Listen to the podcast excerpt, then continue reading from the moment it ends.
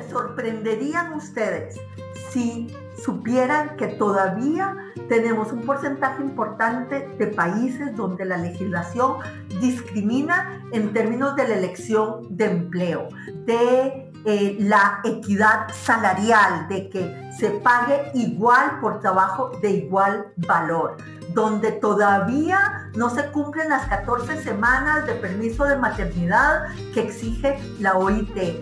A diferencia de nuestros episodios anteriores, contar una historia en este no sería suficiente para reflejar la situación de desigualdad, discriminación, dependencia, vulnerabilidad y maltrato en la que millones de mujeres, jóvenes y niñas iberoamericanas se encuentran todavía.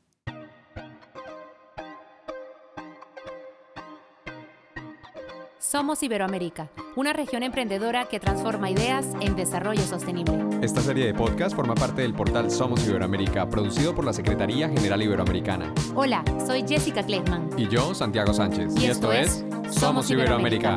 Empezamos.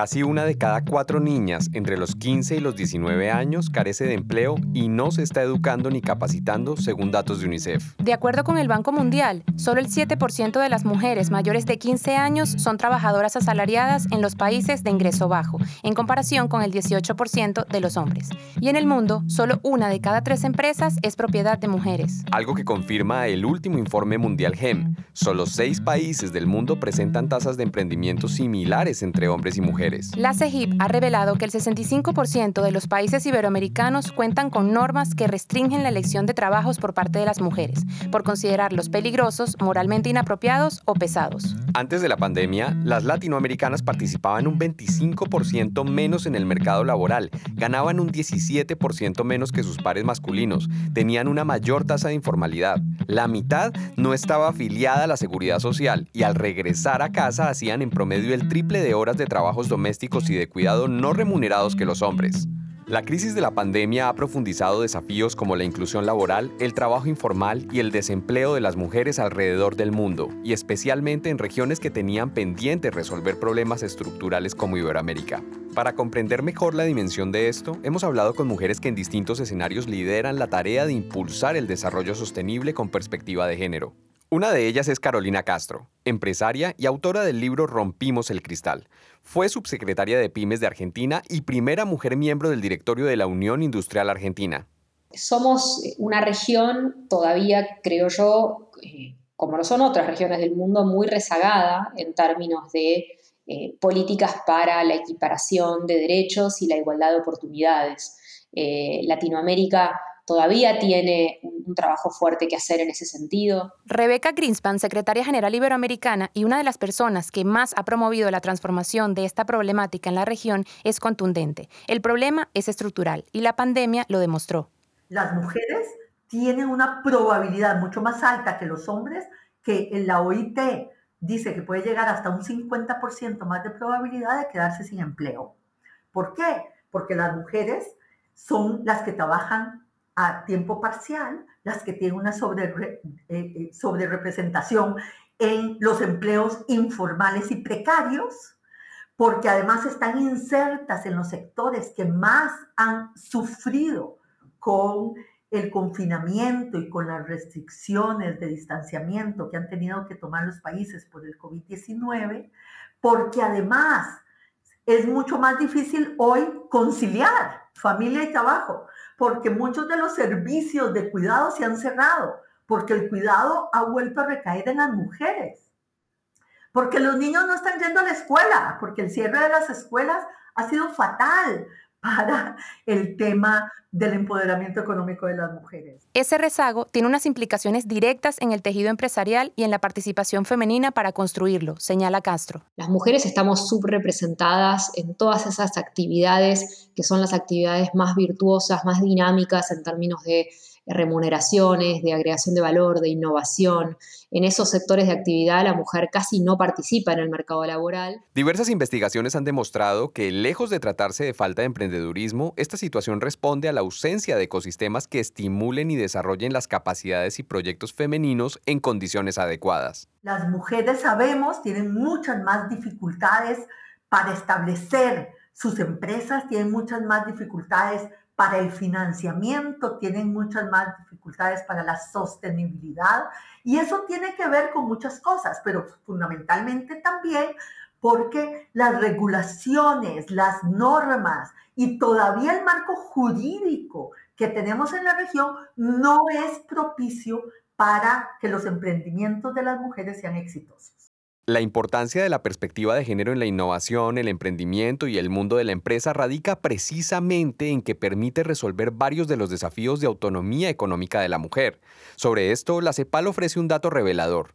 En 2017, casi un tercio de las mujeres de Latinoamérica dependía de otros para su subsistencia.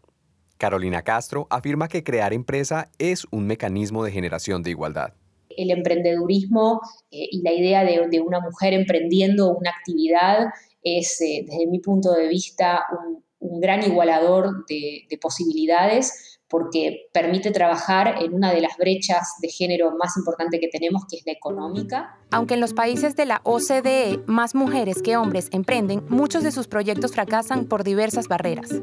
Desde España, Mercetel, socia gestora del Fondo Capital de Riesgo Neco Capital, que apoya en Barcelona, Madrid y Londres empresas digitales en etapas tempranas, cree que hay otros elementos a considerar en la ecuación. Uno de ellos es el desarrollo de las capacidades que le permiten a las mujeres competir en el mundo de hoy y el estímulo de liderazgos. Realmente yo creo que lo que hacen falta son modelos, uh, role models, ¿no? De emprendedoras de éxito que, que, luego incluso puedan ser inversoras de éxito, ¿no? Y tenemos algunos ejemplos que van pero hace falta un trabajo de base. Y de base me refiero incluso desde a nivel colegios, ¿no? Desde cómo se educamos a los niños, generación tras generación va mejorando, ¿no? Pero realmente el que las niñas tengan tantas, tantas capacidades de desarrollar proyectos de tecnología, ¿no? y de en cualquier ámbito, tanto como los niños, ¿no? Y eso ya viene desde la educación de base. Tel, Greenspan y Castro coinciden en que la mayor apuesta estructural para que las mujeres exploren todo su potencial emprendedor debe estar orientada a la ciencia y la tecnología. Hay una brecha en términos de eh, acceso a, eh, a, la formación digital y acceso a la formación y capacitación en cuestiones técnicas.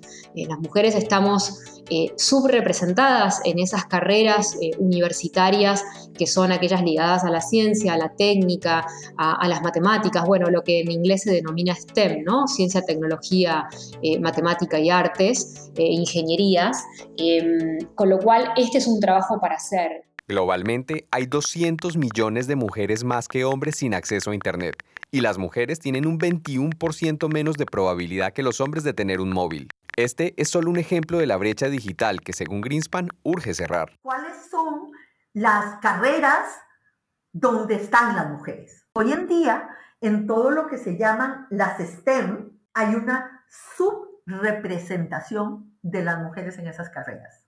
Y siempre ha habido una subrepresentación de las mujeres en las carreras de ingeniería también. Entonces, quiere decir que las mujeres se están yendo mucho más a las ciencias sociales, a las ciencias médicas, donde hoy en día probablemente las mujeres son mayoría, cosa que no sucedía antes, ¿verdad? Pero sigue habiendo una gran, brecha en las materias tecnológicas y digitales, eso, que llamamos eh, las STEM, eh, todavía en términos de la participación de las mujeres. Diversity VC es una red de inversores, emprendedores y académicos que busca desarrollar la industria del capital emprendedor libre de sesgos. Mercetel, que representa esta red en España y Portugal, ha acompañado diversos emprendimientos que reflejan las oportunidades todavía latentes. Sí se nota una, tendencia fuerte en ámbitos de salud. Todo lo que es biotecnología y demás, tenemos muchos proyectos liderados por mujeres ah, muy válidas, pero es que eso a nivel de formación y a nivel de estudios universitarios también ves muchas más mujeres trabajando en el ámbito de salud. Entonces, todo lo que lleva un concepto social de impacto, de contribución a la sociedad, vemos muchos más proyectos liderados por mujeres que por hombres. En todo lo que es tecnología, pues no tenemos eh, esa, esa equidad. Y entonces, ¿en qué debe concentrarse Iberoamérica para estimular y respaldar el potencial emprendedor de sus mujeres? Carolina Castro responde con dos palabras concretas, educación y financiamiento. Creo en, dos cosas. Por un lado, en la educación, la formación, la capacitación y por el otro lado, en el acceso al financiamiento. En el mundo del emprendimiento eh, es necesario tener las dos. En ese sentido, la cooperación iberoamericana con perspectiva de género es esencial.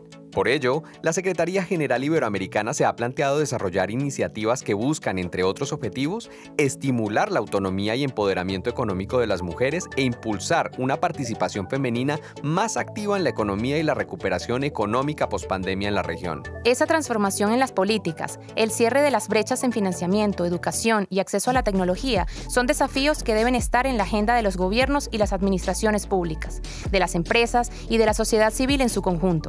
Ahora más que nunca, la región necesita de más y mejores empresas para su recuperación, y no será posible de lograr si persisten las dinámicas y estructuras que perpetúan la desigualdad. Esta no es una batalla individual, es colectiva. Comprenderlo es la clave para alcanzar verdaderas transformaciones de igualdad de género.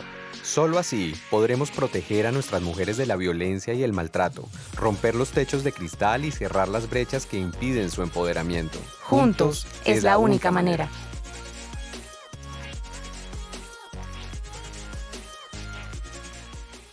Este es un episodio de Somos Iberoamérica, una serie de podcasts que forman parte del portal Somos Iberoamérica, producido por la Secretaría General Iberoamericana. Los esperamos con más historias, personajes, análisis y datos de una región emprendedora que transforma ideas en desarrollo sostenible.